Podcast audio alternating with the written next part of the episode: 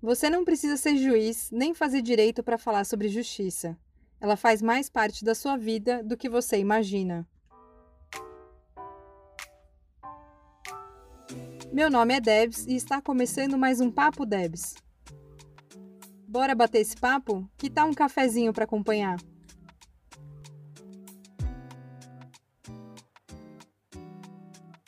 Seja muito bem-vinda, Cida Baú, Maria Nilza, sejam muito, muito bem-vindas. Estou muito feliz de ter vocês aqui e me contem como é que vocês estão por aí, como é que estão as coisas, da onde vocês estão falando. Olá, Débora, é, Cida, é um prazer estar aqui falando com vocês e né, com o pessoal que vai estar aí ouvindo o nosso bate-papo. Eu sou Maria Nilza, sou aqui do Quilombo Santa Cruz, de Ouro Verde de Minas, Vale do Mucuri, próximo ao Flotone. É, e é isso, né? Ser muito bom poder ter novas experiências, né? Novos é, contatos, conhecer novas é, histórias, né? E poder juntar-se com a nossa e tentar fazer um mundo diferente, um jeito de viver diferente. É um prazer estar com vocês, meninas. Olá, Débora, sua linda, querida, saudade. Muitas. Sou Cida Baú, como você já disse aí, né? Sou Cida Baú, sou do Quilombo Baú, lá do norte de Minas, bem ao ladinho de Araçuaí, mas eu estou falando daqui de São Paulo, é onde eu vivo já há um tempo, onde eu moro, e hoje, graças a Deus, aqui está um sol maravilhoso, trazendo mais esperança para a gente enfrentar esse mundo afora que está aí. Sim, nossa, estou muito agradecida pelo sol também. Já não aguentava mais. Mas que bom, estou muito feliz e né, a, a Cida eu conheci no, no curso de formação de pedagogia griot e a gente teve a oportunidade de se ver duas vezes só, porque né, veio a pandemia e aí continuamos online, mas que foram já dois encontros que me marcaram muito. É, então, estou muito feliz de estar aqui com você. E eu convidei essas duas mulheres super especiais para contarem um pouco sobre as potências do, do quilombo né, do, de como que é essa experiência, de como que é viver essa resistência e a gente aprender um pouco com as histórias, né, porque esse podcast aqui é para falar principalmente sobre justiça e eu acho que tem tudo a ver, né, quando a gente separa quilombo de justiça, a gente já está praticando uma injustiça, né, então que a gente possa juntar esses assuntos, porque eles fazem muito sentido juntos e precisam andar juntos cada vez mais. Então, mulheres, quem se sentir mais à vontade, por favor, para contar um pouco da sua história, né? Porque vocês falaram o nome do quilombo, mas acho que para além do nome tem muita história por aí. Então, quem quiser contar um pouquinho quem são vocês, né? Que quilombo é esse que vocês veem? Esse, esse momento é todo seu. É, ô Débora, eu acho que vou começar aqui falando um pouquinho. É, Por favor. Eu conheço também um pouco a Cida, ela quando ela entrou em contato comigo, foi quando eu tinha feito uma matéria e enviei para alguns contatos, e aí ela começou a conversar comigo, mas ela não se lembrava, né, que a gente é da mesma turma de agência quilombola, né, a gente faz um curso. É porque eu fiquei um pouco. A Cida dá dessas. É que eu fiquei um pouco ausente, né, Cida? Teve um. Eu estava num projeto, então nesse projeto eu acabei. Os horários coincidiram muito, então eu acabei ficando, não conseguindo participar dos dois, nem da, da aula, né? Então eu fiquei um pouco ausente. Depois teve outras coisas, tive que viajar, mas ela esqueceu um pouquinho de mim, mas eu lembrava dela que ela é uma pessoa muito marcante, né? Então, assim, quem tá na mesma turma que Cida, é impossível é, não se lembrar de Cida. E Sim. então, assim, é, hoje é, eu sou formada em licenciatura em Educação do Campo. Sou é, separada há quase três, dois anos e meio aí. Tenho um filho de cinco anos. E moro aqui no Quilombo, né? Eu morava, quando eu me separei, antes de separar, eu estava na cidade, que é uns 10 quilômetros daqui, né? Mas sempre, eu nasci e cresci aqui no Quilombo. É, tive, teve um tempo em que morei em São Paulo, depois voltei, casei, e aí agora, uns três anos, eu voltei a morar aqui. E assim, mesmo distante, o Quilombo sempre foi minha referência, né? Porque independente no lugar que eu vá e na posição que eu esteja, jamais vou esquecer da onde que eu vim, que é daqui do meu quilombo, que eu sou apaixonada, assim. Aí já tem o convite quando vocês quiserem, né, passar um pouco a pandemia, que já está assim amenizando, né? Graças a Deus, então eu acredito que logo a gente pode estar tá aí recebendo, abrindo as portas para receber as visitas. E aí quem quiser conhecer, tá, a minha casa está de portas abertas. E assim, Já aceitei. o quilombo, ele é, Na verdade, infelizmente, a gente viveu muito tempo é, acreditando que o quilombo não era um lugar bom para se viver, né? Então, assim, os nossos jovens, eles já crescem, infelizmente, com esse, a, essa ideologia de que para você ter uma vida boa ou uma vida digna, você precisa ir para as grandes cidades, né?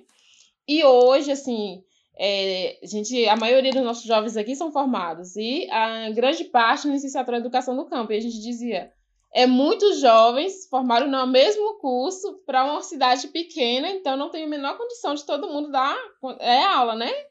E, na verdade, assim, eu nunca fui muito, gente, aquela pessoa de ter muita paciência para ensinar, não. Eu falo que se eu precisar, eu vou ter que conseguir, né, encontrar essa paciência de algum lugar. Mas, quando a gente estava é, terminando, eu estava formando, faltava um semestre para me formar, eu já estava separada. E eu dizia assim, gente, é, eu não quero precisar sair do meu quilombo para me ter uma qualidade de vida, para me ter vida digna, né? Eu não quero sair daqui, eu quero ter essa qualidade de vida, ter dignidade aqui dentro. E aí juntamos com as primas, é, a gente montou a nossa grife, a gente hoje tem uma grife, que é a Quilombo Modas. E aí é, tem, vai fazer três anos. Foi que a gente está tentando se manter para continuar no Quilombo. Mas, assim, independente da, da Quilombo Modas, é, é passar para os jovens que qualquer lugar que ele vá, ele vai ter dificuldade, né? E aí a gente vê quando a gente cria Quilombos Modas, não é pensando só no financeiro. A gente pensa em mostrar o social e o cultural para as nossas crianças é, já crescerem conhecendo uma nova história das comunidades quilombolas do povo negro, porque infelizmente nós negros só aprendemos na escola que somos escravizados, que somos filhos de, escra de escravos, e não contaram para gente a nossa verdadeira história e que foram negadas para gente. E até hoje, infelizmente, mesmo com as leis que são obrigadas a ter é, ensino afro, né, dentro das, das escolas não passam esse ensino. Ainda continua nessa metodologia daquele é, discurso é, preconceituoso e racista que somos escravizados, que somos, fomos, que somos filhos de escravos, né, que somos descendentes de escravos. A gente, sim, somos descendentes de escravos, mas não é só essa que é a nossa história. A gente somos também descendentes de reis e rainhas que foram pegados a forças e trazidos para um, um, um, foi trazido para o Brasil, para qualquer outro lugar que foi, obrigados a, a, deixar sua história, sua família, a separar dos seus, seus entes queridos. Então, é essa a história, é esse o nosso trabalho que a gente quer fazer do Quilombo. E hoje, e aí eu lembro, assim, quando era meu tempo hoje, de ter, além de ter meu filho de 5 anos, tem minhas primas, que tem 5, 10, né? São idades que na minha época, tudo que eu mais queria era ter, chegar a uma idade para me alisar o meu cabelo, para me ficar igual o padrão que a sociedade julgava ser bonito, né?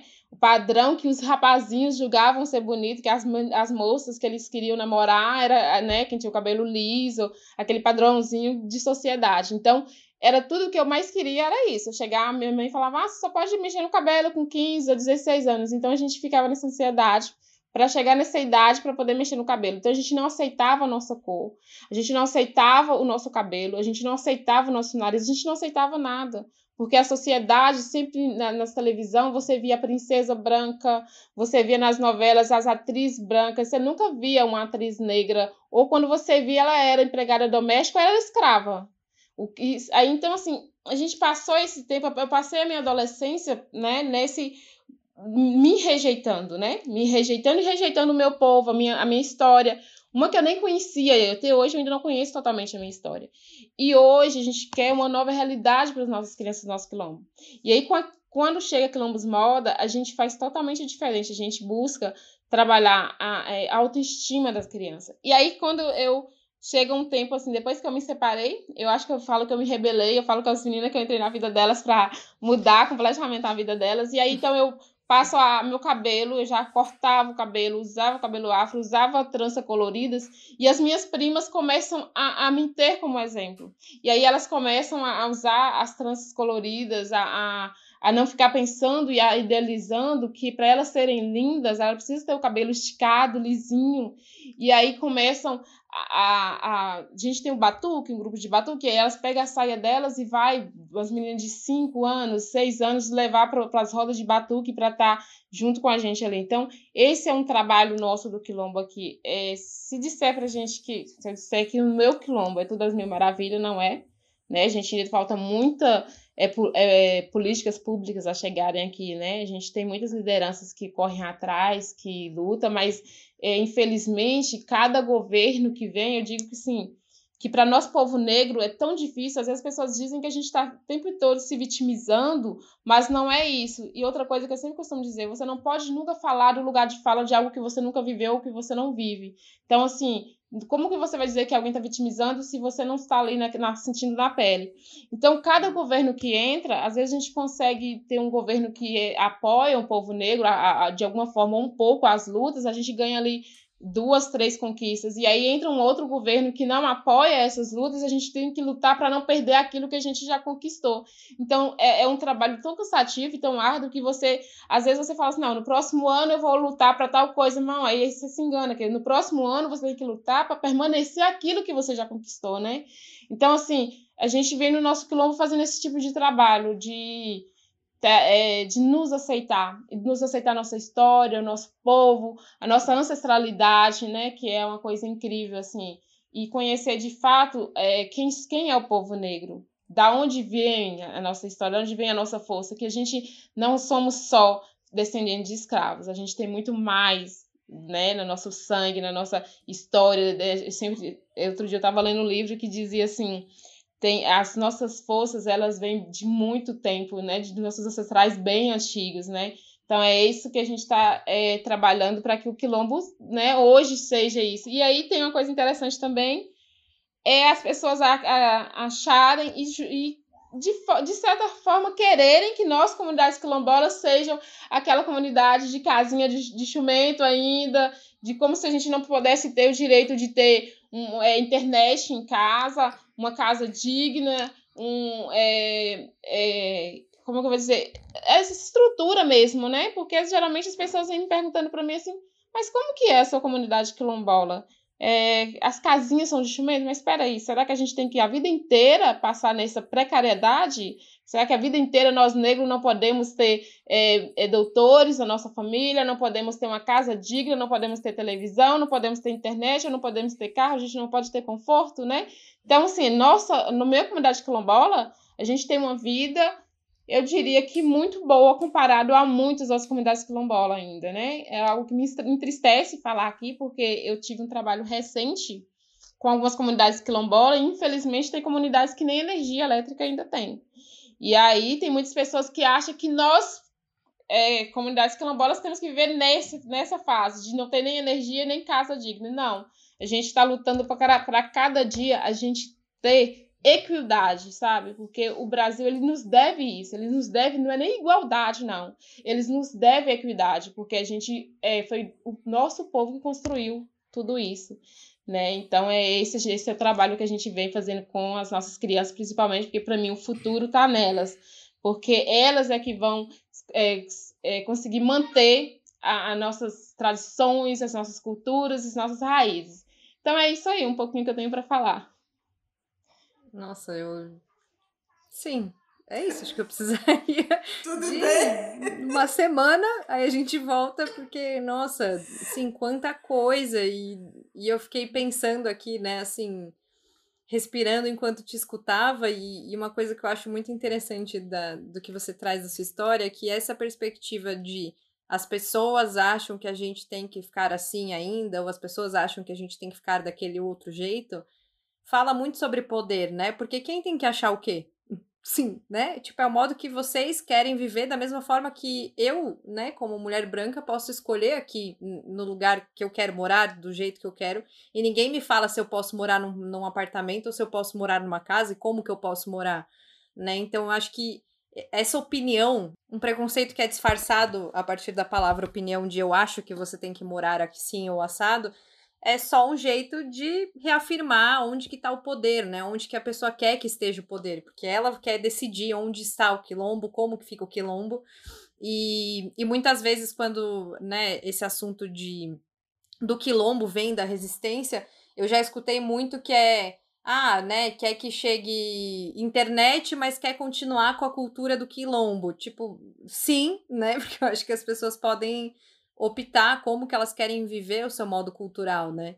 Mas enfim, a gente está falando aqui de um poder, né, tanto prático quanto simbólico, que é perpetuado há muitos anos e a gente continua colocando, e aí tô dizendo aqui na, no meu lugar de fala, o quilombo como ou algo romantizado, né, que é como você falou, bom, tem questões lá, óbvio, né, tem questões aqui que a gente precisa olhar, como eu também tenho questões na minha comunidade, por assim dizer, é, num lugar de quilombo, é aquela casinha que tá ali no, em cima do morro, que as pessoinhas, tipo, sempre nesse lugar, ou as pessoas colocam num, num lugar que é o outro extremo, que é um lugar ruim, né? De, de, de precário, de não ter acesso a nada, não sabem nada, enfim.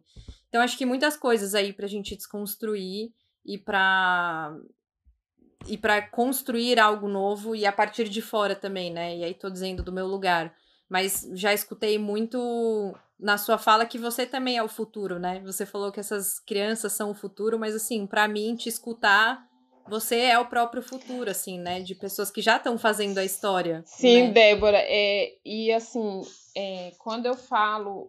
Na verdade, outro dia até com um colega, ele pediu para mim falar né, dessa tecnologia, de como que a tecnologia vem é, modificando essas tradições. E eu acredito que assim, a tecnologia, tudo, tudo tem seus dois lados, os lados bom e ruim. E a tecnologia Sim. não necessariamente ela é ruim quando ela entra dentro do quilombo, entendeu? Então, não significa que uma tecnologia entrar dentro do quilombo que eu vou deixar a minha cultura para trás. Né? Eu posso associar Exato. muito bem os dois. Um exemplo bem claro, isso a gente vê nessa pandemia, porque na pandemia todo mundo usou a tecnologia para fazer as reuniões, para fazer trabalhos remotos, e independente de, de onde que você esteja, se é numa aldeia, é numa comunidade quilombola, isso é, foi necessário para você, de alguma forma, ter seu, é, dignidade, trabalhar, ter, estudar, entendeu? Então, eu não acredito uhum. que, que uma coisa interfere na outra. É óbvio que é, isso tem que saber lidar. Porque eu, o que eu acredito é que os nossos é, ancestrais, os nossos anciãos, eles têm que passar essa cultura, essa tradição para as nossas crianças, para não deixar morrer. E a gente tem que tra saber trabalhar as duas coisas. Porque eu sempre falo, por exemplo, com o meu filho, eu tento trabalhar as duas coisas para ele. Não é, ele não precisa deixar a, minha, a nossa cultura e, e para ter a tecnologia, mas ele também não precisa deixar a tecnologia só para manter a nossa cultura. Ele pode associar os dois. E quando você fala que eu sou já, né, essa, de, em fato, assim, esse, essa revolução dentro da, da, da, da comunidade, dentro da família, a gente, com a nossa grife recente, a gente fez um desfile. E aí, no desfile, assim, nossa, nossa cidade, né, Ouro Verde, é, quando a gente pensou na grife, a gente não pensou pensando na cidade, porque, infelizmente, querendo ou não, esse preconceito existe e a gente é um povo que luta e busca pelos nossos direitos, então isso incomoda também muitas pessoas. E aí, quando a gente faz a nossa grife, quando a gente monta, pensa na grife, a gente pensa para fora. E aí a gente fez esse desfile, e nesse desfile teve um retorno tão bacana, tão incrível da, da, de parte das pessoas mais velhas da, da, minha família e dos mais novos, que assim fez com que a gente de alguma de, em parte em algum momento pensa assim que eu não tenho nenhum direito de desistir, mesmo que não que não é o que eu queira, mas mesmo que se algum momento passar pela minha cabeça eu não tenho esse direito, porque os meus povo, tanto os mais velhos, eles olham para nós e diz assim, é, ver vocês onde estão é um orgulho tão grande e é assim, é como se fosse realização nossa. E aí ver, esses são os mais velhos, e ver as nossas crianças, elas olham pra gente e falam assim, é, Quilombos Moda é aonde que eu quero estar, é o que eu quero ser. Então, assim, você tem os dois lados, tanto os mais velhos como os mais novos, e aí a gente está aqui no meio como referência para esses dois grupos. Então, a gente, né, é, realmente hoje a gente é, na nossa comunidade, referência tanto para as crianças quanto para os idosos. E isso faz com que eu, tem hora que eu fico até um pouco preocupada e com medo de tanta responsabilidade. Sim, eu queria escutar Cida Baú, se o que, que conecta aí no seu coração quando a gente escuta tantas histórias assim? Pois é, quanta potência que é essa menina, né? Que linda, que linda, que gratidão, menina, que gratidão. Olha, pelo amor de Deus, suma mais da nossa classe, viu? pra, eu, pra eu poder te achar assim, sabe? Assim, nesse monte, no meio desse monte de estrelas. Suma, suma bastante da nossa, da nossa classe. Mas que linda! Ela traz, ela vai me trazendo, ela vai me, sabe, me enchendo de vida, me enchendo de, de alegria, de garra, de querer ser de fato, né, quem eu gosto realmente de ser. E você te perguntou desde o início, né, Débora, o que significa o quilombo, né? Para mim é a partir também da fala dessa nossa colega da Maria Nilza e dizer que o quilombo realmente para mim é é o pedaço de chão que me define quem eu vou sendo, sabe? Quem eu estou sendo, quem eu sou no mundo, né? Porque eu, eu tenho uma história é, um pouco contrária da, da minha colega que acabou de dizer, né? Eu saí do meu quilombo muito cedo, saí do quilombo Baú, né? Eu morava, eu fui criada pela minha avó, Dona Heroína. Olha o nome dessa mulher, uma guerreira.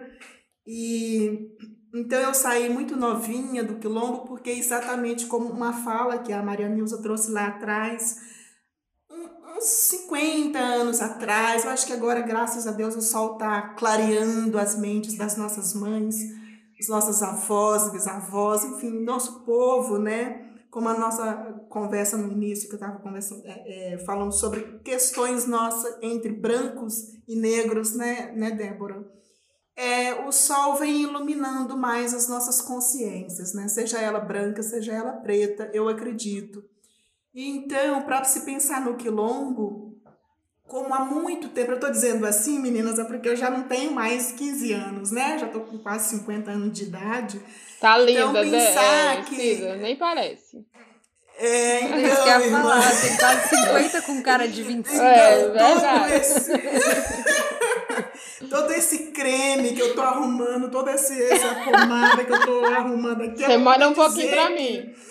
Não, é para poder dizer que se a gente vai pensar lá atrás, os nossos avós, nossas avós que trabalhavam nas casas das mulheres ricas, elas, elas não viam outra alternativa de que não mandasse nós para ir trabalharmos é, nas casas dessas mulheres como elas também trabalhavam, né? Nossas bisavós, avós, mães e tias. Então eu nasço desse contexto. Minha avó já trabalhava há 50 anos em duas fazendas, né? Lá em, lá em, em Araçuaí, ao lado de, Ara, de Araçuaí, numa fazenda chamada Fazenda Cristal. Minha avó teve 15 filhos, né? E a minha avó amamentou os filhos das duas patroas delas e ela agregava todos os netos, né? Todo mundo que passava por percalços, dificuldade. Minha avó sempre dava um jeito de pôr esse povo todo na casa dela. Então, é, eu venho desse contexto dela chegar numa determinada época, eu estava com os meus 12 para 13 anos, é, ela entendeu que eu tinha que ir, conversou com a patroa dela, que eu tinha que ir para Belo Horizonte trabalhar como empregada doméstica, começando como criança, como menina, porque é exatamente que o racismo estrutural no Brasil faz, fez e faz conosco há séculos, né? É, nos trata, nos coloca nesse lugar é, da, dessa violência desde nós crianças, desde nós meninas, né? A menina negra, ela cresce, a primeira, antes dela pegar um lápis, ela abrir um caderno, ela lava as cuecas dos homens brancos. Uhum. Muito antes de, né, de ela aprender a, a saberes, valores dentro do seu próprio quilombo, ela tem que ir para fora do seu quilombo, é, dentro daquele discurso que você vai ajudar minha mãe, você vai ajudar sua mãe, né, com algum dinheiro. A minha patroa tem poder, a minha patroa aqui na roça é branca, eu trabalho para minha patroa. Eu já cuidei dos filhos da minha patroa, agora você vai cuidar dos netos da minha patroa. Então nós temos esse histórico muito profundo é, e muito grave no país. Eu nasço, de, eu venho deste lugar. Então eu cresci em Belo Horizonte, trabalhando em casa de família, sem escola, é, completamente distante dos meus familiares, da minha mãe, dos meus valores é, culturais quilombola, né, de um, povo, de um povo preto, de uma comunidade dentro desse Brasil, em que se a gente for é, localizar o que significa o quilombo dentro do Brasil, é exatamente esse processo de violência, né, profunda com todo o nosso grande Brasil. É, então, olha como que é interessante ter ouvido a Maria Nilza quando ela fala que os, hoje em dia os, os meninos todos estudam dentro da sua própria comunidade e às vezes não tem nem como espaço para trabalhar todos ali, né? Aí o meu caso foi, foi diferente, porque como eu cresci longe, eu cresci à distância dos meus, eu cresci muito mais dentro da memória do que eu vivi, do que eu carreguei comigo é, desde eu novinha, desde eu pequena, e aí a pedagogia griot vem me mostrar o significado das memórias, porque ainda que a gente não tenha a capacidade intelectual de se colocar no mundo, mas uma coisa chamada espírito, que é muito mais elevado do que eu, Cida, guarda em mim, guarda o que é de melhor em mim. E é isso que vai me acordando, que foi me acordando, que foi abrindo os meus olhos e me mostrando de que lugar que eu venho, que significa esse lugar, quem é que viveu lá, quem é que vive lá, por que desse lugar, né? Qual é a geografia desse lugar? Quais são os valores espirituais, artísticos, né? É, intelectuais deste lugar? É, então, e aí olha que interessante, eu em Belo Horizonte cresci né, nesse lugar de, de doméstica, lá pelos meus 25 anos eu começo a me perguntar, ué, mas todo mundo tem um lugar, de onde eu sou, né? Quem eu sou? Todo mundo tem seu lugar de se colocar. Então eu entendi que eu falei assim, gente, eu sou uma pessoa suspensa no mundo, eu trabalho numa casa, eu nem ganho salário para trabalhar aqui, porque eu trabalhava de graça. Quando você vai trabalhar na casa dos patrões, principalmente quando você vem lá da roça, é naquele embrólio de que, olha, você dando uma sandalinha, uma camisinha, uma blusinha, uma calcinha para ela, já vai ajudando né? Os, nas, a mentalidade das nossas avós lá atrás, eu acredito, quero muito ter esperança, por isso que eu falei do sol, que eu acho que o sol vem iluminando mais as nossas mentes, né? Porque se a Maria Nilza, com certeza, ela é muito mais nova do que eu e já está com essa consciência de mundo, é porque alguém do lado dela, que muito mais velha do que ela talvez, ajudou ela a abrir essa consciência, né?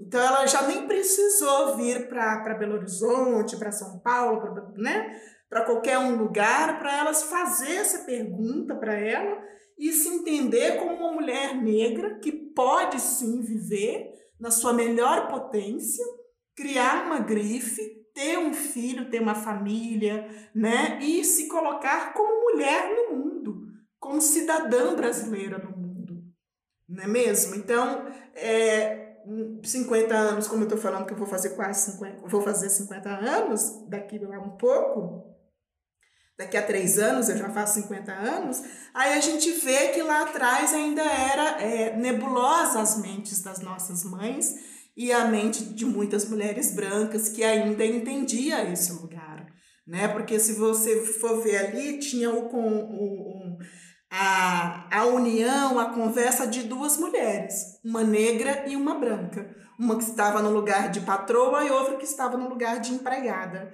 Não houve ali uma conversa, mas assim, ela é uma criança, ela é uma menina. Não vamos fazer isso. Não vamos mandar ela para trabalhar lá fora, porque ela vai ter que enfrentar um mundo que é um mundo que talvez ela não esteja preparada ela é uma criança, vamos arrumar, vamos dar um jeito de colocar a Aparecida, né? A Cida, lá em, lá em Minas eles chamam de Parecida. Vamos colocar ela na escola, vamos achar um projeto aqui, criar um projeto de mundo aqui para as nossas crianças aqui da roça, né? Quem é rico e mora na roça nunca vai dizer que está dentro de uma comunidade, vai dizer que é um fazendeiro, que é isso, que é aquilo. Nós não, nós sempre achamos para nós que é o nosso lugar de viver, a roça e o quilombo, né? a comunidade. Então, é, quando eu fui me acordando para essa pergunta que vibrava dentro de mim, mas quem eu sou? Mas para onde eu vou? Essa família não é minha família. Eu jogo bola, eu brinco, eu limpo a casa, eu passo a roupa, mas eu não posso tomar na mesma xícara. Eu não tomo café no mesmo, nos mesmos talheres que eles. Meu quartinho é lá no fundo. Eu durmo quase que numa posição fetal. Quem sou eu no mundo? Eu não sei o que, que eu vou fazer como de profissão.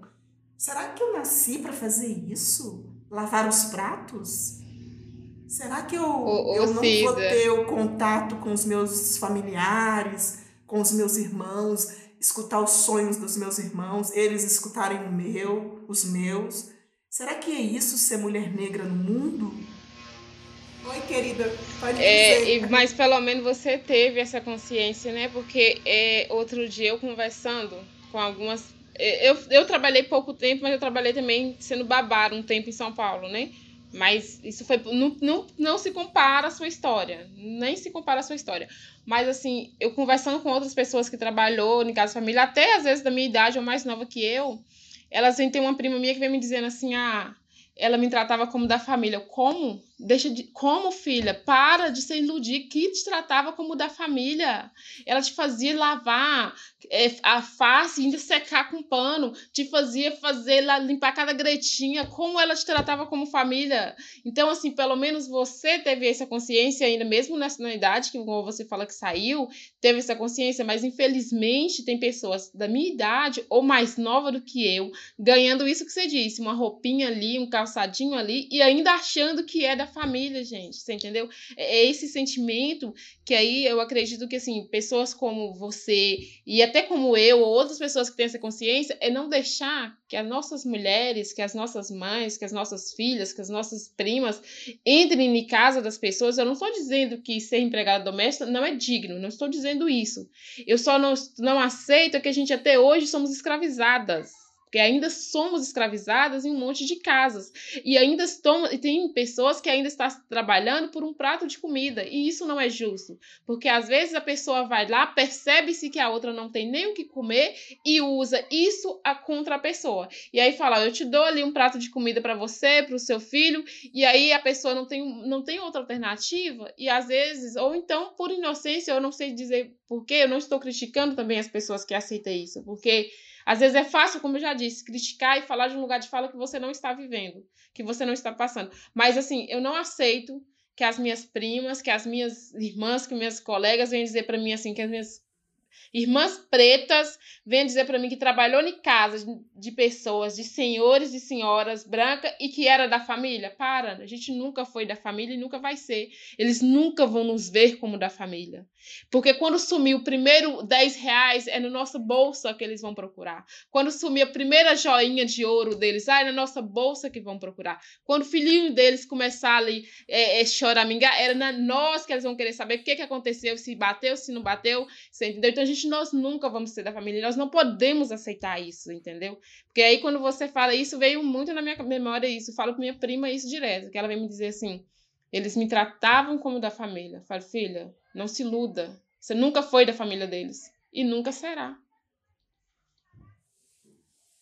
Sim, isso até hoje, né? Assim, eu fico percebendo aqui na minha casa, né? A Simone trabalha aqui é, fazendo a faxina às vezes, e aí é, ela é uma mulher branca, mas é muito curioso como ela se sente muitas vezes desconfortável com coisas que eram para ser absolutamente normais, né? De tipo, vamos almoçar, né? O almoço tá pronto, senta aí, vamos comer, ou cara, está meio mal, vai para casa descansar, e, e o quanto ela fica sem reação quando eu falo isso para ela, de tipo, não, mas como assim? Eu tenho que ficar, não, eu não posso comer, não, não vou tomar água. Como você não vai tomar água?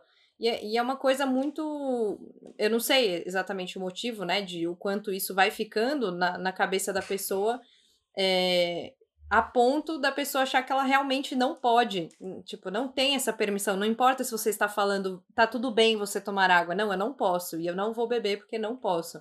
Então, isso é uma construção tão grande, né? Tipo, e mesmo né, sendo ainda uma mulher branca, que de, desse lugar doméstico, né? Desse lugar de, de, de, trabalho doméstico, que não importa, assim, acho que por mais que falem da família, isso não existe, né? Porque não é sua família. Tipo, o mínimo que você pode fazer é tratar a pessoa com respeito, né? E com igualdade de alimentação, de beber água, tipo, um ser humano, né? Então eu fico muito assustada quando ela fica assustada com coisas super básicas que no meu trabalho eu bebo água, como e faço o que eu preciso fazer enquanto ser humano, né?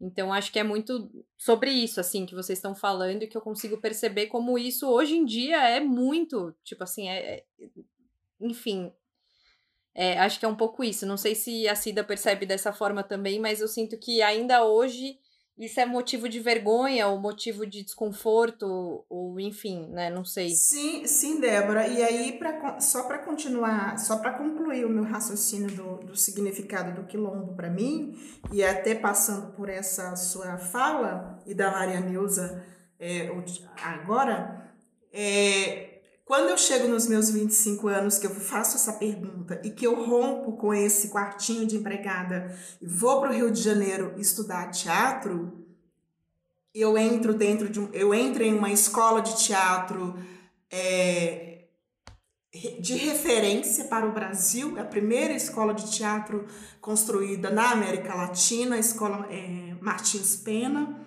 no Rio de Janeiro dessa escola eu começo a, a entender a resposta da minha pergunta. Porque quando eu vou abrir os livros para eu ler, aí, eu, aí já é outro, né, outra página, outra. Eu vou abrir os livros para eu ler os textos que eu precisaria estudar juntamente com todos os colegas ali, e depois produzir, reproduzir peças, é, obras ali, um ator, uma, um estudante de artes, artes cênicas dentro de uma escola, é certamente para levantar uma peça de teatro, né, para poder levantar as histórias que foram escritas. Então lá eu percebo que a minha história não está lá. Mas não é minha história, Cida, porque Cida não é ninguém, eu não sou ninguém. Lá não tem a minha avó na história. Na, na, na história. E uma das coisas mais impossíveis para o mundo, para um ser humano se situar na vida, é quando ele não se percebe. É quando não tem espelho para ele. Se eu sou negra e eu não vejo a minha avó e não vejo a minha mãe, eu não sei quem eu sou.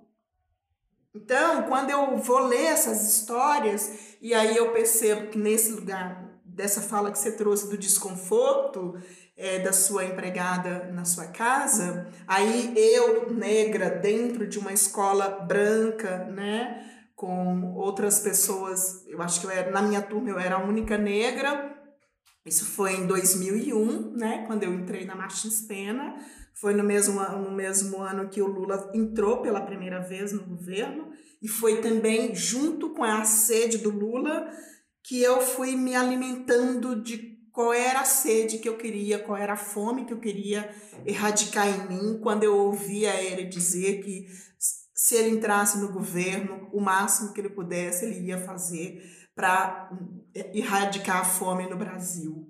E eu pude ver isso com os meus olhos que ele fez, né? Isso aí é uma outra questão, mas dentro do, da pergunta que você fez, é, dentro da Martins Pena eu vou perceber que quando o Rodo dentro de uma escola de teatro vem para mim como uma personagem que estou estudando um papel para fazer uma história, eu percebo que a empregada doméstica foi comigo para dentro da escola. Mas ela não precisava estar ali. Porque ali eu tinha rompido o quartinho de empregada. Eu não queria mais. Não estava mais vestindo um uniforme de empregada. Eu queria estar com um livro com, com, com um livro aberto, com o coração e peito aberto, entender um, perso um personagem, ler uma história, levantar ele e questionar ele com a sociedade. Então eu fui ver que o personagem que eu deveria levantar era um personagem que não existia na história do teatro no Brasil. Porque lá não estava o meu avô, que foi um grande guerreiro, minha avó, uma grande mulher guerreira, dentro de uma comunidade quilombola que serviu os brancos nesse país, que morava, que morava e mora a continuidade dos nossos que estão lá dentro de uma comunidade. O que, que significa uma comunidade quilombola? Então, sem essas referências, e ainda que não fosse quilombola, sem essas referências eu não consigo levantar nada como artista. Aí é que eu vou olhar e, e voltar para Maria Nilza de novo e entender que, ah, Cida, é isso. Você está se sentindo suspensa porque o lugar que te define, primeiramente, como ser humano, cidadã brasileira, é o lugar onde você nasceu. Só que você foi afastada dele. Então, o que, que você tem que fazer? Pega a sua lamparina, qual é o material, qual é o objeto que você tem mais lembrança, memória, é, carinho, apreço na sua do lugar que você veio. Foi a lamparina, porque eu nasci à luz de lamparina. A Maria Nilza acabou de falar e agora tem muitas comunidades que nem a luz elétrica tinha. Na minha não tinha e até hoje não tem, né? Então a lamparina para mim ela é um símbolo muito profundo, muito rico. E aí, é, simbolicamente, eu pego essa minha lamparina para de novo olhar para o caminho, né? Lá daquele lugar é, é, aquela estrada que me trouxe lá do Nordeste, lá de Minas, para chegar de novo no meu quilombo, mentalmente, espiritualmente, né? Começar a olhar para aquelas, aquelas pessoas, histórias daquelas pessoas, o que significa o quilombo, o assentamento no chão, a terra, o bem viver, os saberes, a minha ancestralidade. Aí eu volto novamente para São Paulo, para o Rio de Janeiro, para Belo Horizonte e para a Alemanha, a Alemanha onde eu fui morar por três anos, e entendi que para eu me tornar uma atriz, para eu né, conseguir de fato me aterrizar os meus pés no chão como artista, como atriz, eu precisaria olhar com orgulho, defender com orgulho, ter respeito, ter amorosidade com o lugar que eu venho, com os ancestrais que, passa, que criou este lugar, com aqueles que fizeram tudo para que pelo menos este lugar ainda hoje possa existir. Né? Porque se não fosse a luta tão árdua de todos os nossos ancestrais, é, nem os quilombos nós teríamos aqui hoje. Eles né, a violência, o poder, a ganância tinha matado tudo, tinha destruído tudo.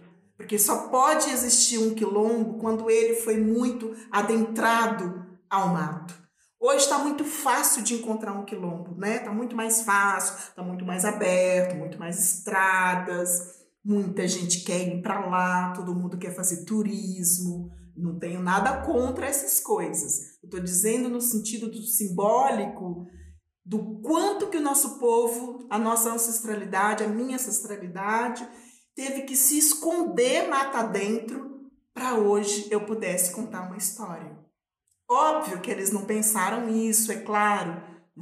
Eles não fizeram isso por mim, pela Cida, mas eu estou dizendo por 54 milhões de brasileiros nesse país que são povo negro, que é povo negro, que é gente negra, né? que são homens e mulheres negras, crianças negras. É, então, isso para mim foi assim um marco na minha vida, porque eu precisei passar por tudo isso, né, para me encontrar.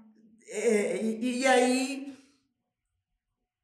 chegando, né, quase os meus 30 anos, Aí eu vou firmando os meus pés no chão, batendo cabeça dali, daqui, fazendo peça de teatro para diretores brancos, muito autoritários, no mesmo lugar ainda de, de, de uma serviçal, servindo sempre para as atrizes brancas brilharem, para os atores brancos brilharem, quase que limpando o chão dos teatros por onde eu passei, porque o diretor branco, a diretora branca, ela não vai arredar o pé do privilégio branco deles.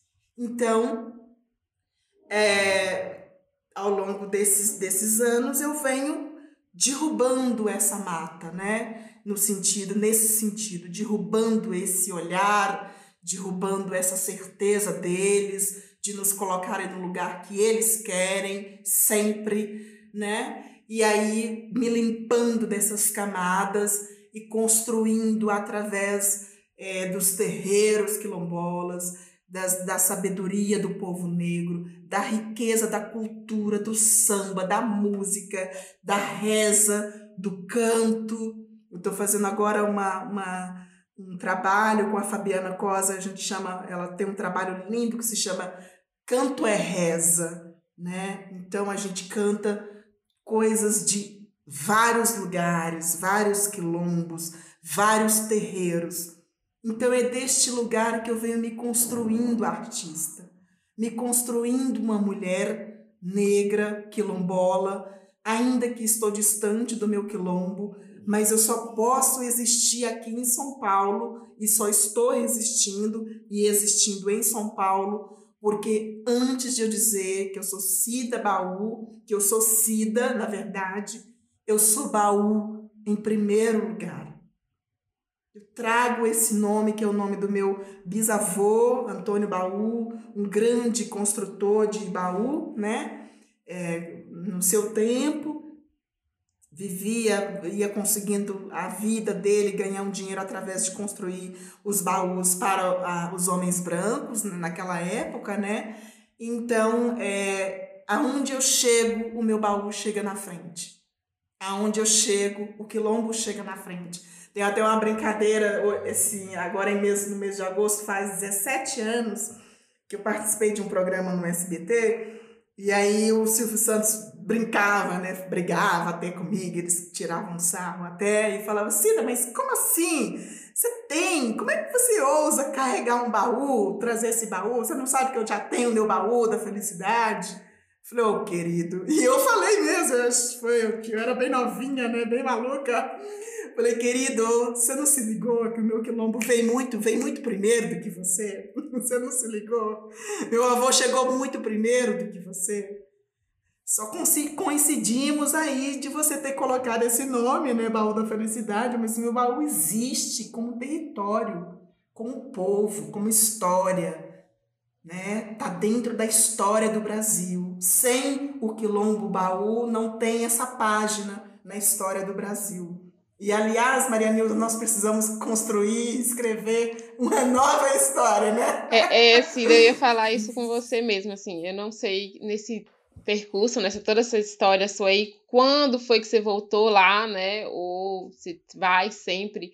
Mas eu acredito, como eu disse lá na frente, que os nossos ancestrais, né? A gente precisa deixar é, essas histórias, esses ensinamentos para os nossos é, nossas crianças e adolescentes. A sua história, ela pode, ela pode servir de exemplo para muitos jovens, muitas crianças, porque assim é, a gente perceber que a gente pode ir para qualquer lugar do mundo, do mundo, mas se você não levar consigo a sua raiz, a sua ancestralidade, você não vai ser nada. Porque as pessoas vão passar por cima de você. A gente não consegue ser nada se a gente não consegue ter orgulho daquilo que a gente é, da onde que a gente nasceu, da família que a gente nasceu, dos nossos ancestrais. Porque é o que eu ensino para o meu filho de 5 anos. Ele pode ir para qualquer lugar do mundo. Ele pode estar entre os mais que disser que é os milionários dos milionários, ele pode estar entre qualquer pessoa desse mundo. Que ele jamais esqueça de, de onde ele veio e de quem de fato ele é.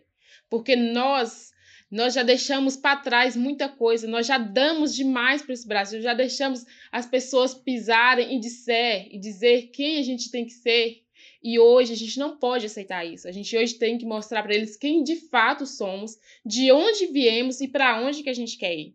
E a sua história ela é incrível. É lógico que assim poderia ser diferente, poderia. Ela poderia ser totalmente diferente. Você poderia estar aí é, sendo uma protagonista dentro de, da televisão, mostrando e ensinando pra gente, tendo, a gente tendo você como referência, como aquilo que você disse. A gente olha pro, pro espelho, a gente olha pra televisão, a gente olha pro teatro e a gente não conseguia ver referência. Hoje em dia essa história está mudando aos poucos, mas ela poderia ser diferente. E aí a sua história, ela não foi diferente, é essa é a sua história, como você disse, né? Você tem um baú, você carrega a sua história, é essa a sua história. E com a sua história, você pode fazer com que a vida e a história de muitos outros jovens possa ser diferente. Eu não sei como que você conseguiria fazer isso, né? Mas eu acredito que assim, mesmo de longe, você consegue mudar a vida de, de, das pessoas dentro do seu quilombo, porque eu percebi que as pessoas, elas precisam ter pessoas como referência. Elas precisam ter alguém para olhar e se espelhar para olhar e dizer assim, ó, eu posso mudar, a minha história pode ser diferente, eu posso pegar como exemplo a história de Cida, a história de fulano, de ciclano e fazer diferente a minha, porque a gente não pode é, acreditar, eu, eu tenho uma coisa que eu fico indignada, nós fomos filhos de, nós somos descendentes de escravos, somos, mas nós não precisamos morrer escravos, nem da sociedade, nem de uma família branca, nem de ninguém. Nós não precisamos morrer escravos. A gente tem, a gente consegue mudar a nossa história, basta a gente querer. Mas, infelizmente, ainda tem muitas pessoas que ainda. É, isso vem impregnado, vem passando de geração em geração, essa, essa escravização, essa, essas, esse machismo, esse preconceito, e aí eles não conseguem muitas vezes sair disso. Mas quando eles conseguem ver histórias como a sua, ou como de qualquer outras pessoas que mudou totalmente o rumo, eles, isso ajuda demais, Cida. E aí eu acredito que você pode fazer muita, mas muita diferença dentro do seu quilombo. Ou talvez também, quando a gente fala quilombo, é porque eu estou falando de um lugar que eu estou hoje mas é, é, do nosso povo negro em si, independente se ele esteja numa comunidade quilombola, se ele esteja na favela, independente de que lugar que ele esteja, porque o nosso povo negro sofre demais, gente. Eu não consigo aceitar isso e eu nunca vou aceitar isso. E eu uso meu filho, os meus primos, as minhas primas para mostrar para eles e dizer para eles, olha, vocês podem, eu falo pro meu filho, você pode até ser filho de uma mulher negra hoje separada de uma comunidade quilombola do interior de Minas. Mas você pode ser, meu filho, o que você quiser ser. Você, desde que você honre quem você é sua família e tenha dignidade e respeito pelas pessoas, mas jamais também deixe ninguém pisar em você, porque nós já fomos pisados demais. Então isso não aceita isso de ninguém.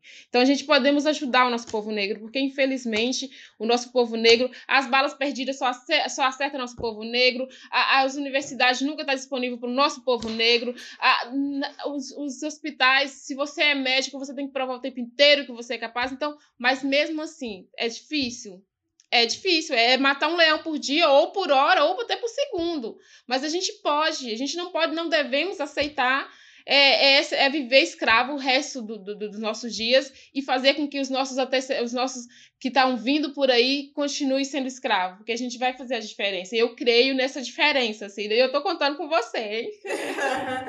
então, você perguntou se, se eu voltei, se eu voltei no meu quilombo. Sim, a, o meu quilombo ele é muito peculiar, né? Ele, é, ele tem uma história bem interessante, assim, de se pensar, porque geralmente um quilombo é num lugar, né? Minha comunidade naquele lugar, né? E o meu quilombo, ele é tão, ele, ele, é, ele tem tanta gente, ele tem histórias tão ricas que ele se dividiu. Ele está uma parte dentro da roça, bem dentro do mato, né, a quatro horas da cidade de Araçuaí, e uma grande parte dentro da cidade de Araçuaí. Então quer dizer que ele é urbano oh, e rural. Para assim. Oi. É, é um... Dá oi lá. Ai, Oi. gente, olha que... Esse é meu pequeno, que é minha, meu orgulho, minha referência. Que manhã. Como ele se chama? Moacir Neto. Ah, o futuro presidente. Ó, deixa eu mostrar pra vocês a minha prima aqui, que ele é. Que, ó, ó o cabelinho dela. Cadê? Aqui. É, ela é minha Ai, amiga. Abaixa. Abaixa. ela é minha amiga. É uma das minhas primas. Ai, gente, ela, ela, ela tá é bom, minha amiga. Tá bom, esse escutou. Tchau. Ela é minha amiga.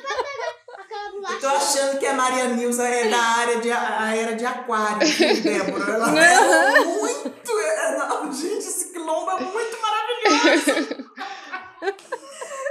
Mas enfim, é, você perguntou se eu tenho voltado lá, né? Minha avó faleceu em 2019, em janeiro de 2019, eu tinha ido lá fazer a visita a ela e aí a gente já engatou nessa questão de pandemia. Então eu não pude ir mais lá. Mas nas minhas andanças, na minha caminhada como artista aqui em São Paulo, é, exatamente ainda nesses enfrentamentos, né, de derrubar muros, construir árvores para ver se constrói árvores, eu criei o meu próprio trabalho, né, chamado que se chama Os Rastros das Marias é, também vindo deste lugar de não se entender, não se achar no mundo trabalhando, né? Trabalhando com o que você gosta. O telefone não tocava, Débora, o, o e-mail não, chegava, o WhatsApp nem tinha ainda. E você falava, pô, mas ninguém me chama para fazer nada e tal. E, e aí é, é o tempo todo tá com essa lamparina é, acesa, quando né, o pavio vai ficando pouquinho ali, você bota mais fogo para poder a chama aumentar, né, te dar mais condição, visibilidade, força de você poder ter percepção das coisas. Eu comecei a ler mulheres negras, né? Tava desempregada, sem dinheiro, passando nossa, um perrengue e tal. É, então eu comecei, sentei, peguei um livro e fui ler. E eu fui ler exatamente Carolina Maria de Jesus. E quando eu terminei de ler Quarto de Despejo de Carolina Maria de Jesus, parecia que o mundo abriu para mim, assim. Falei assim, Cida, se, se Carolina Maria de Jesus escreveu um livro, estudando por apenas dois anos, tendo toda forma de negação do país, criou três filhos, vendeu 3 milhões de, de, de, livros. Ela é traduzida em mais de 40, vendida em mais de 40 países, 13 idiomas. Uh, mas isso aqui eu não estou fazendo uma comparação, não. Tá, gente? É no sentido de olhar para essa mulher, olhar para a história dessa mulher e enxergar o despertar em mim da potência que é uma mulher negra do poder que uma mulher negra tem dentro dela. Quando ela olha para si e entende que ela também tem valor. Não importa as lutas, né? É, importa sim no sentido de que essas lutas não deveriam nem, nem existir, porque senão a gente vai ter que passar sempre por essas lutas. Então importa sim essa luta. Mas eu estou dizendo no sentido independente daquilo, da luta que você está passando, está vivendo com os seus, é preciso a, é, é, a, pôr mais chama na lamparina e te achar mais, te encontrar mais, achar mais quem é você, aonde você pode ir. Então, eu fui lendo Carolina Maria de Jesus, Conceição Evaristo, Lélia Gonzalez, Beatriz Nascimento. Fui fui pensando na história de luta, de vida da minha avó. Eu falei, gente, eu preciso fazer um trabalho sobre, sobre esse lugar da mulher negra no Brasil.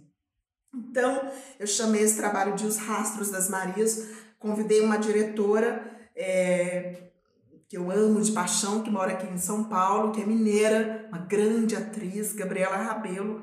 Falei, Gabi, eu tô com umas ideias assim, assado, tô tô nem comichão dentro de mim. Eu preciso fazer um trabalho, eu, tô, eu preciso fazer um trabalho sobre as mulheres negras no Brasil. E ela foi, sentou e escreveu um texto. O texto é lindo, é dela, ela que escreveu, mas muito é, bebido em Carolina Maria de Jesus e toda e qualquer mulher negra no Brasil, principalmente uma mulher quilombola, né? uma mulher preta, que mora dentro de um quilombo, uma mulher preta que mora dentro de uma periferia. Por que Carolina? Porque Carolina vem lá de Minas, né? De soldo da escravidão, resquício da escravidão com o avô dela, vem para São Paulo e faz toda a vida dela dentro de uma favela, dentro de uma, um lamaceiro aqui na favela do Canidé, em São Paulo. Então, olhando para a história dela, a história de vida dela, uma mulher de favela, de comunidade, de periferia, como se chama nos grandes centros, e olhando para a mulher que está lá dentro de um quilombo, que mexe na terra, e sabe, que planta, que luta, que sua, e que às vezes não tem um salário, que às vezes passa por N perrengues, como a Maria Nilza até citou, dentro das comunidades tem ainda muitos problemas para serem olhados. É, eu fui conversando com essas mais velhas. Então hoje eu me sinto assim, um trabalho que eu fiz com muito orgulho, é, acabei fazendo vários lugares aqui em São Paulo, culminou com a pandemia, a gente conseguiu chegar a 58 espetáculos que eu fiz. E é um trabalho que eu faço sozinha, tem 50 minutos, um trabalho pensado para fazer em qualquer lugar do Brasil. Desde um teatro municipal a debaixo de um pé de manga. Desde a periferia a um quilombo. Por quê? Porque quando eu cresci, né, saindo do quilombo com 12 anos, eu nunca tinha lido sobre uma mulher negra. Ninguém nunca tinha me oferecido né, uma leitura, um valor de que a mulher negra ela pode ser alguém no mundo. Então eu sempre pensei nesse trabalho, fazendo ele aqui em São Paulo, nos lugares que já fui, mas também sempre para pensar em levar ele para os quilombos. E aí, dentro da pergunta da Maria Nilza, com a questão da pandemia o ano passado, que chegou muito forte aqui para nós em São Paulo e para o mundo inteiro, é, eu já não podia mais fazer o espetáculo, né? Todo mundo Inclusive, eu da área é, artística aqui em São Paulo, a gente já estava numa luta muito grande. A gente pra, praticamente antes de entrar a pandemia, o isolamento, né, nós artistas já estávamos passando por esse enfrentamento, porque a cultura no Brasil, para nós, e principalmente para nosso povo preto, parece que é assim Parece que é um peso, a gente não pode fazer, o recurso não sai, sabe essas coisas? Então, eu me isolei também, né? Vieram convites para eu fazer o espetáculo de dentro de casa, como todo mundo estava fazendo, eu cheguei a fazer. Mas aí eu me envolvi, Maria Nilza, eu abri na minha mente um outro pequeno projeto, mas aí já mais simples e simples na maneira de dizer, mas percebi ao longo dele que teve assim, uma grande potência, tem uma grande potência, que eu criei no meu, no meu, no meu, no meu Instagram as lives, né, rastros e vozes, porque eu penso nesse lugar, né, de olhar para o quilombo, caminhando para o quilombo e ouvindo as vozes do quilombo. Eu que eu fiz, né, cheguei aí a 18 quilombos o ano passado, Tive a honra de poder conversar com lideranças é, mais velhas, com jovens lideranças também.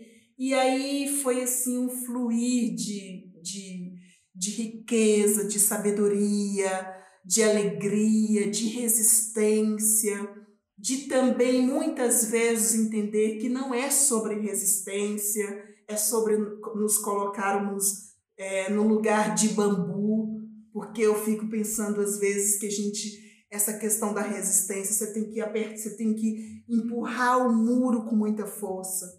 E vai chegar uma hora que a gente já não aguenta mais ser resistência.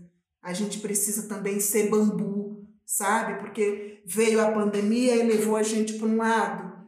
Essa loucura do política, né? essa ganância política nos balança para todos os lados o tempo todo.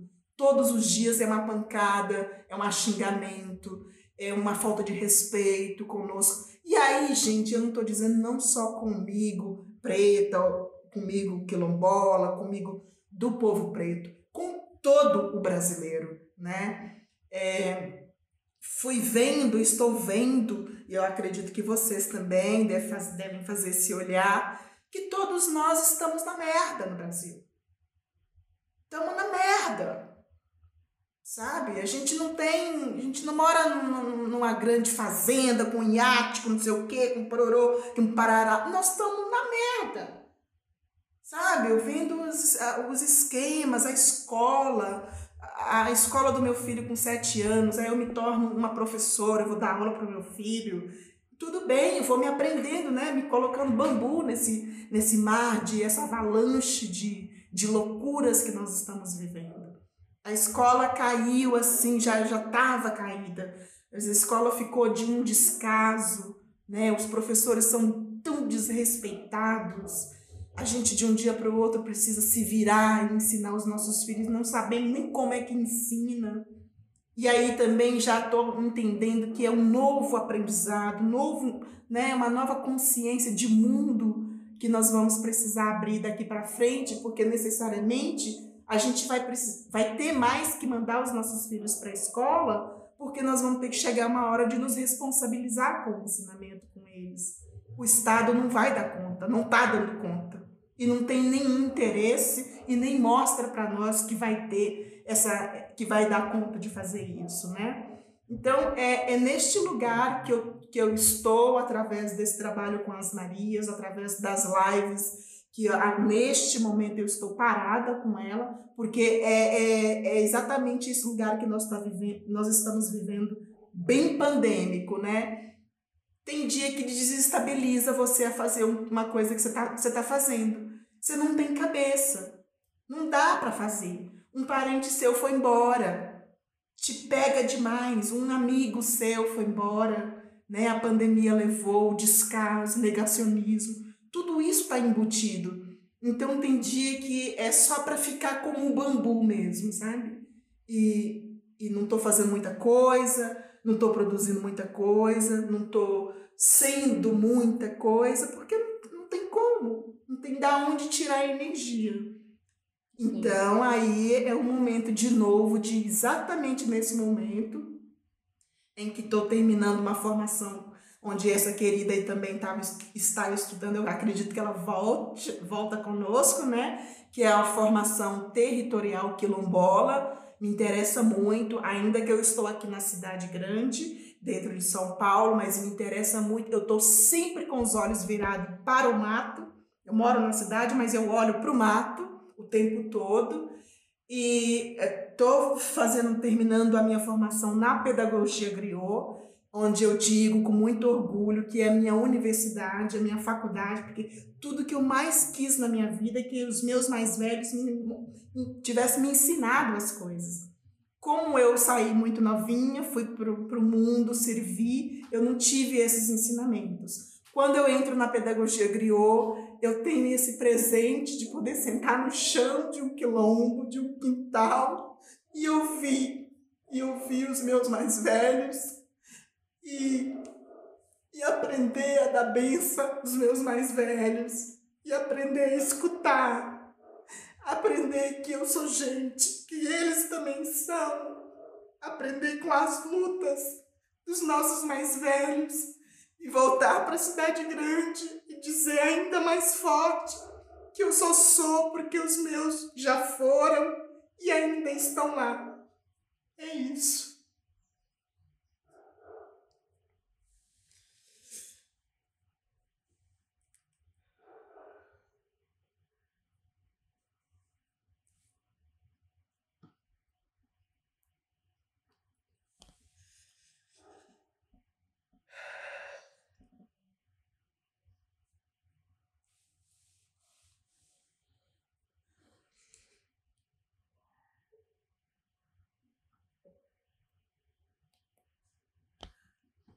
Cida, é com essa. É com essa sua existência que o que eu queria acrescentar aqui, né, já indo para o final do nosso encontro, é que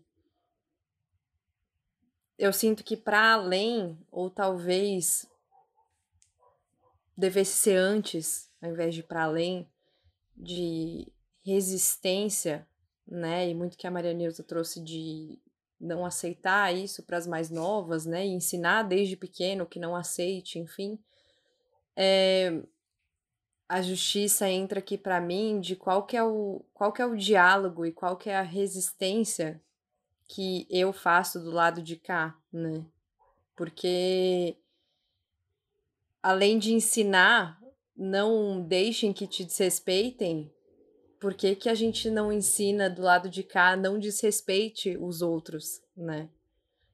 E tô dizendo de um lugar muito falho também, né? Assim, meu, Débora, mas do quanto isso não foi inventado por vocês, isso não, não, não, não é para ser.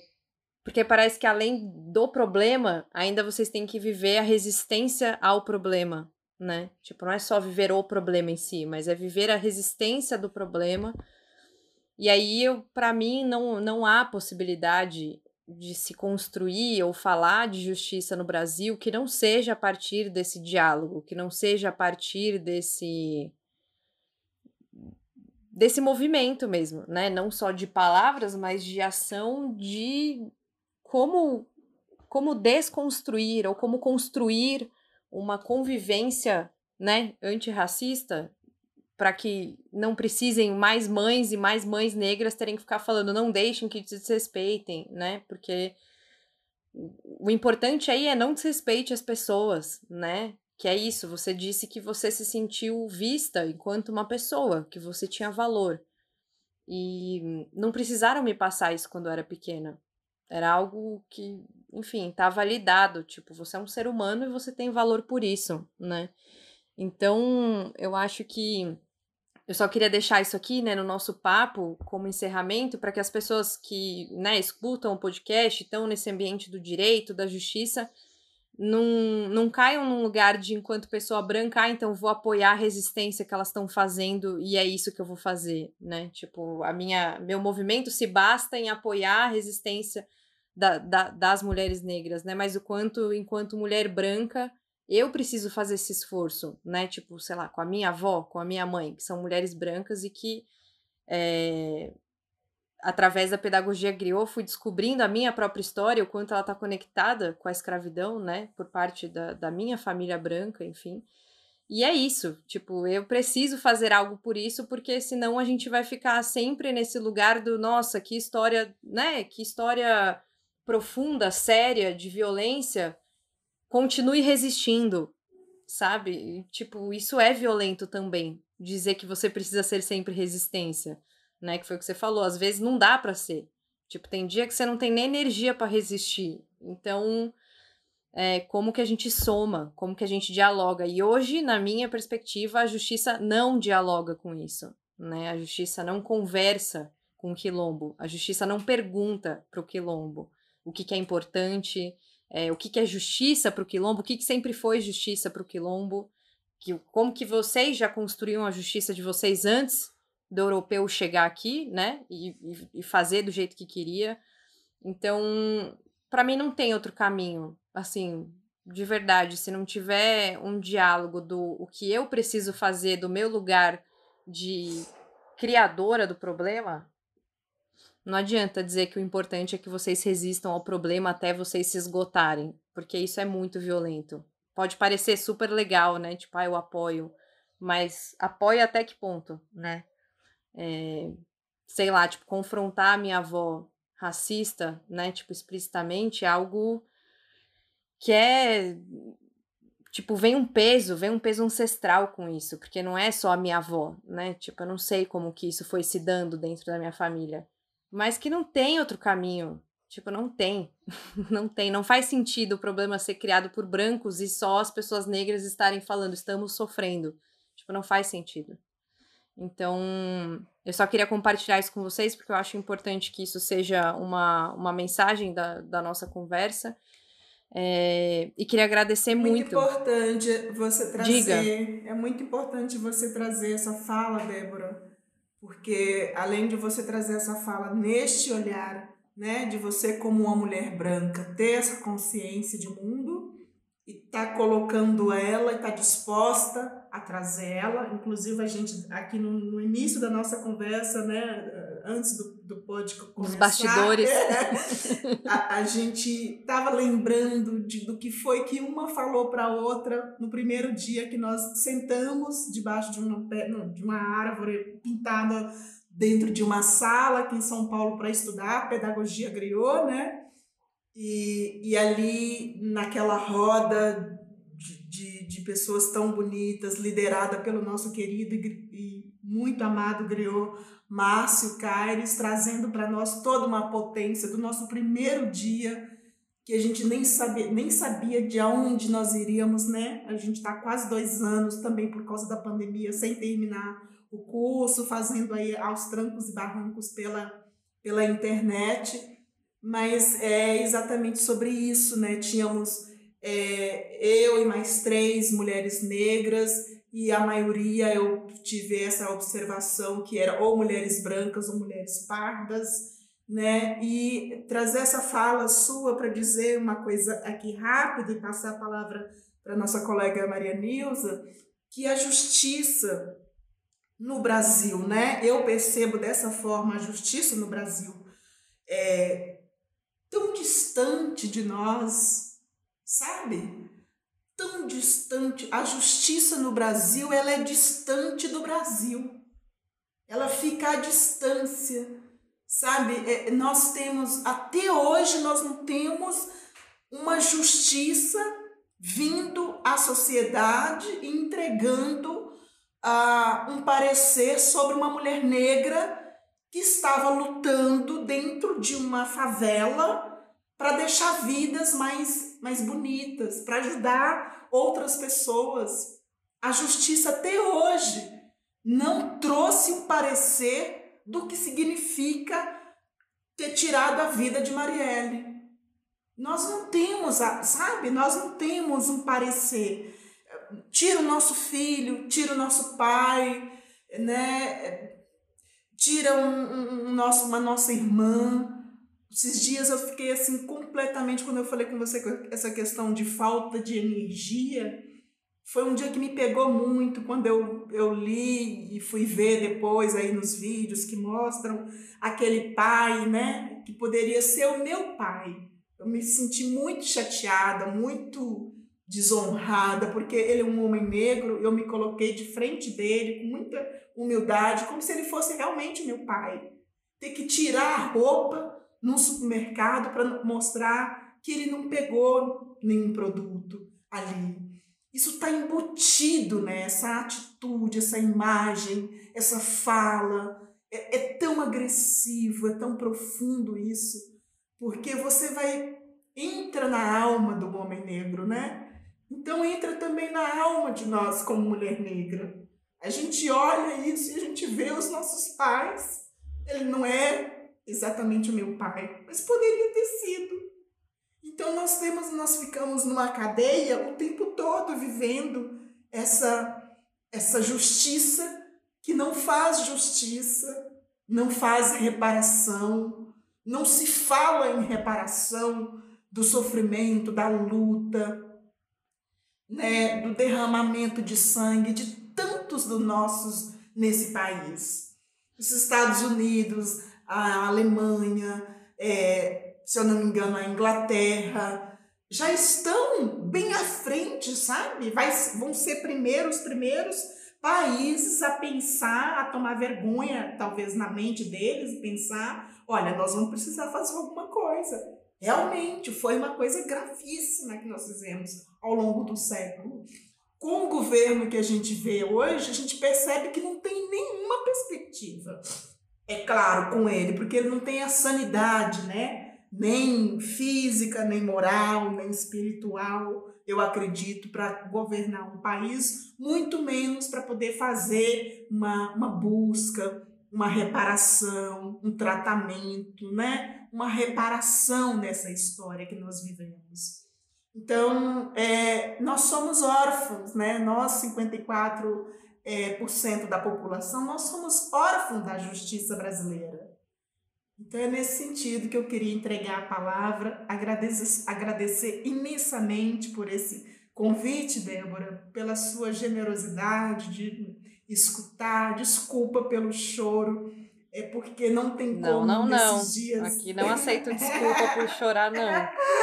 Nem vem é, dizer dizer realmente que fico muito agradecida é, por você ter feito essa, esse convite.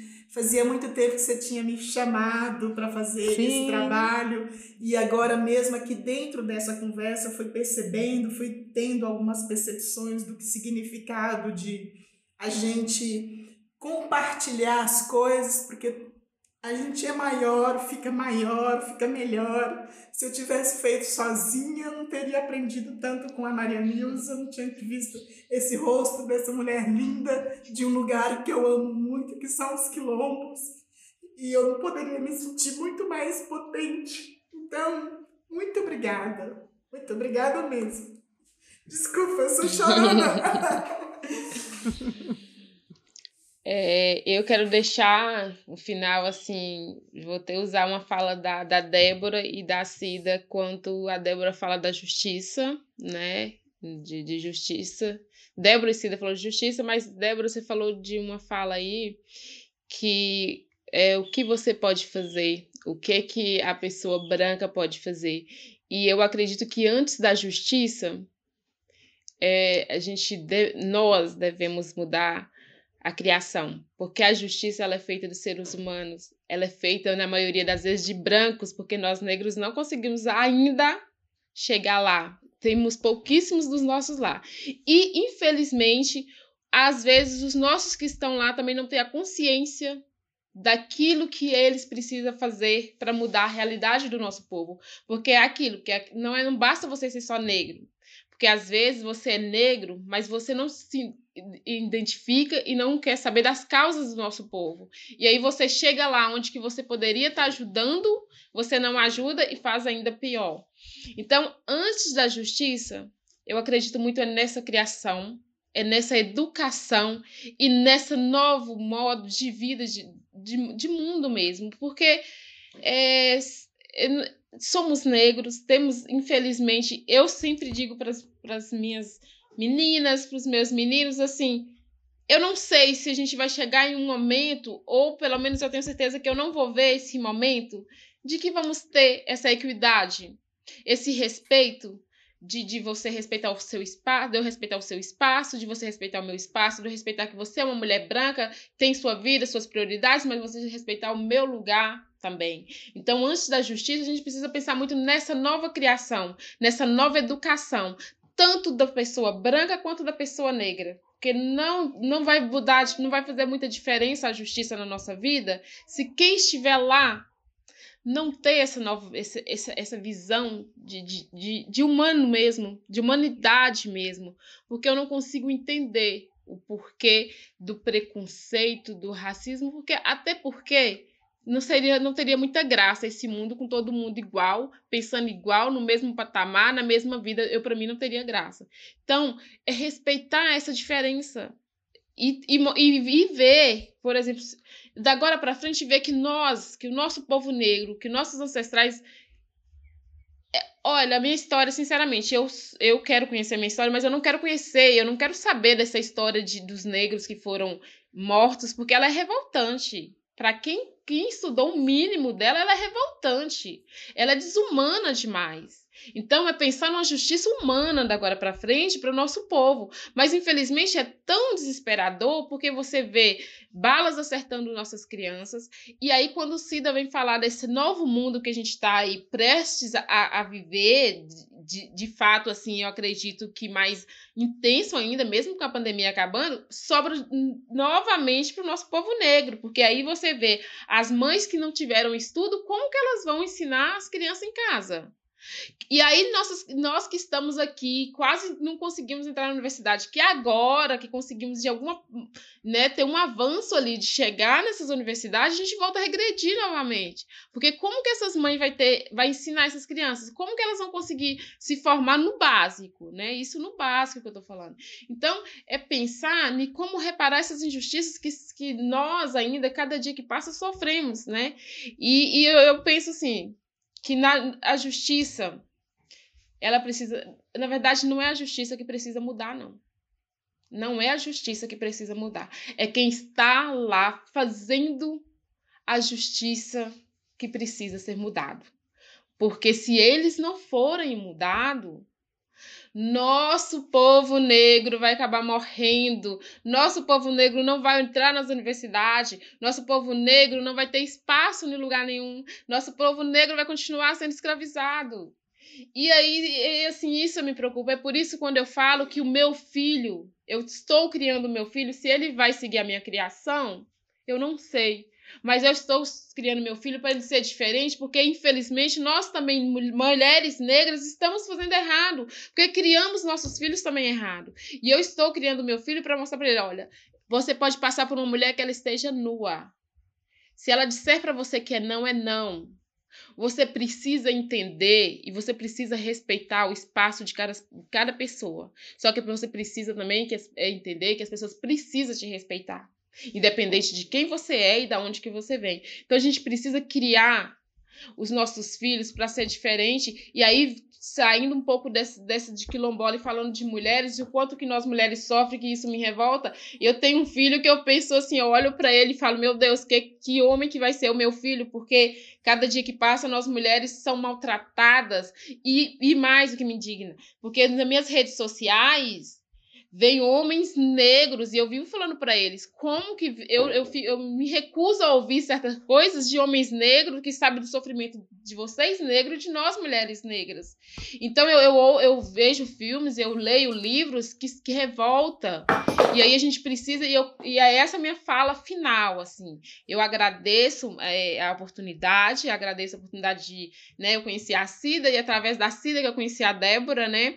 E é, é importante é, esse, esse, trabalho, né? Eu sou uma pessoa que eu não, não gosto muito desse separatismo, assim, de, de mulheres negras, de mulheres brancas, de... Eu acredito que a gente precisa lutar pela, pela, pela igualdade, pela equidade. Eu não gosto da palavra igualdade, porque a gente está muito, muito abaixo. Então, a igualdade para nós não vai resolver muita coisa. Então, a gente precisa ter esse trabalho, mas precisa ser um trabalho de fato de consciente. Não é uma coisa bonitinha para você mostrar, porque está na moda, para você colocar lá na sua rede social e você ganhar like. Não é isso, porque isso não vai resolver nosso problema de, de fato na base. Não vai resolver nosso problema de mulheres negras ou de mulheres que também não são negras que estão aí sofrendo. Então, assim, são duas coisas que eu acredito muito que nós precisamos mudar, porque a justiça ela só vai mudar se as pessoas forem mudadas, porque quem fazem é, acontecer a justiça são as pessoas. E nós mulheres que temos nossos filhos precisamos, independente ele se for homem ou mulheres, mas especialmente mãe de homens, precisamos mudar a criação dos nossos filhos, porque eu sinceramente, com apenas 34 anos, eu não aguento mais tanto machismo, tanto preconceito e, e com nós mulheres. Entendeu? Eu vejo hoje nas minhas redes sociais, eu fico revoltada, gente. É, é, homens que vêm com palavreados, porque eu, eu, pelo menos, eu não tenho esses palavreados com os homens. Então, assim, eu, eu fico tentando entender, principalmente quando se vem de pessoas que sofreram tanto, né? Então, é essa minha fala final, é de a gente ser humanos e, no mínimo, no mínimo, respeitar o espaço de cada um. Porque não tem como todo mundo ser igual. É impossível. Eu sempre costumo dizer que hoje eu trabalho cada dia em mim para ser uma pessoa de criticar menos. E, e, e nós, mulheres, precisamos ser, dar mais a mão, ser menos competitiva, né? A gente vive, vive numa competição aí, eu vejo mulheres competindo por outros homens ou competindo. Isso não vai levar nós a lugar nenhum. Nós podemos muito bem sermos, termos nossos espaços, mas ajudar uma outra a crescer no seu trabalho, né, a ajudar a outra a conseguir algo que de fato precisa, que às vezes uma, uma única, uma palavra nossa vai fazer a diferença na vida das pessoas. E eu, eu falo mais, uma fala que eu falei no meu desfile, eu disse assim, ó, se você não tem algo de bom para falar, algo que vai ajudar, então fique calado. Não fala nada, que ainda vai, ainda assim você vai estar ajudando mais. Então é isso que eu deixo para vocês e eu quero dizer assim que é, foi um papo incrível, né? Que eu sou assim, sou apaixonada pelas causas tanto das, do nosso povo negro quanto das mulheres, ainda mais das mulheres separadas que eu sou. que ultimamente, né, eu fico revoltada com muitas coisas que vem acontecendo, que às vezes, como eu disse para vocês, assim, eu falo muito para as minhas amigas, não fala de um lugar que você nunca viveu. Então, Hoje eu vivo nesses lugares, né? Nos lugares que eu costumo dizer, tudo que eu estou dizendo é de lugares que eu vivo, é de coisas que eu vivo e que eu passo. Então, nada que eu disse aqui é algo que eu li ou que eu imagino ser. É a minha realidade. Então, vamos ter esse cuidado e vamos ter o um cuidado com o próximo, ter empatia pelo próximo, né? Todo mundo tem seus causos, tem seus sofrimentos. E aí, se a gente puder ajudar, vamos ajudar a se unir. Se não puder, então é melhor ficar calado, que é vai estar ajudando. Sim, muito obrigada, mulheres. E, nossa, só destacar esse finalzinho, Marinesa, que eu achei incrível, que é uma bandeira que eu sempre levanto no meu trabalho, né, conectado com a justiça, que justiça de, só do judiciário foi algo construído, porque justiça é feito no dia a dia, né? Justiça a gente constrói nas nossas relações, na, na padaria, na família, porque é isso, justiça não é alguém detém a justiça, né? Tem lá o juiz que é o cara que tem a justiça. Não, a gente constrói ela diariamente. E isso faz parte total da criação, né? Pensar justiça é pensar como a gente cria as pessoas, como a gente ensina sobre as coisas e quanto a gente se revolta com outras. É, meu, incrível. Acho que essa, essa é a, a proposta mesmo, concordo muito com você. E muito obrigada, mulheres. Foi um prazer imenso e espero que a gente se encontre por aí no, no nos quilombos, que eu já aceitei o convite. Pois pode e vir. também para a gente poder conversar mais, tá bom? Um grande beijo para vocês. Tá, ô, Débora, só vou deixar aqui, é, para quem quiser conhecer um pouco do, da Quilombos Moda, por a gente favor. tem um no Instagram, né? Quilombo Moda, só entrar lá que vai estar conhecendo um pouquinho do nosso trabalho, né? Que assim, eu sou apaixonada, como eu disse, que é, vai muito além do meu financeiro. É uma realização mesmo de poder estar tá ajudando outras pessoas. Então, conheça um pouquinho lá, vai lá e dá, como, como eu costumo dizer, dá um apoio para quem está aí começando. Sim, incrível. E tem alguma forma de ajudar, Maria Nilza? Vocês fazem algum tipo de. Não sei. Ó, a gente trabalha, nós temos é, a nossa grife, então a gente trabalha com customização e confecção com tecidos africanos. E a gente trabalha no, na própria grife, a gente também trabalha com é, projetos sociais, outros trabalhos a gente hoje tem uma parceria com o Carretel Cultural de Belo Horizonte, né? Que é do nosso amigo Roquinho, que a gente está sempre fazendo parceria, trabalhando com as crianças.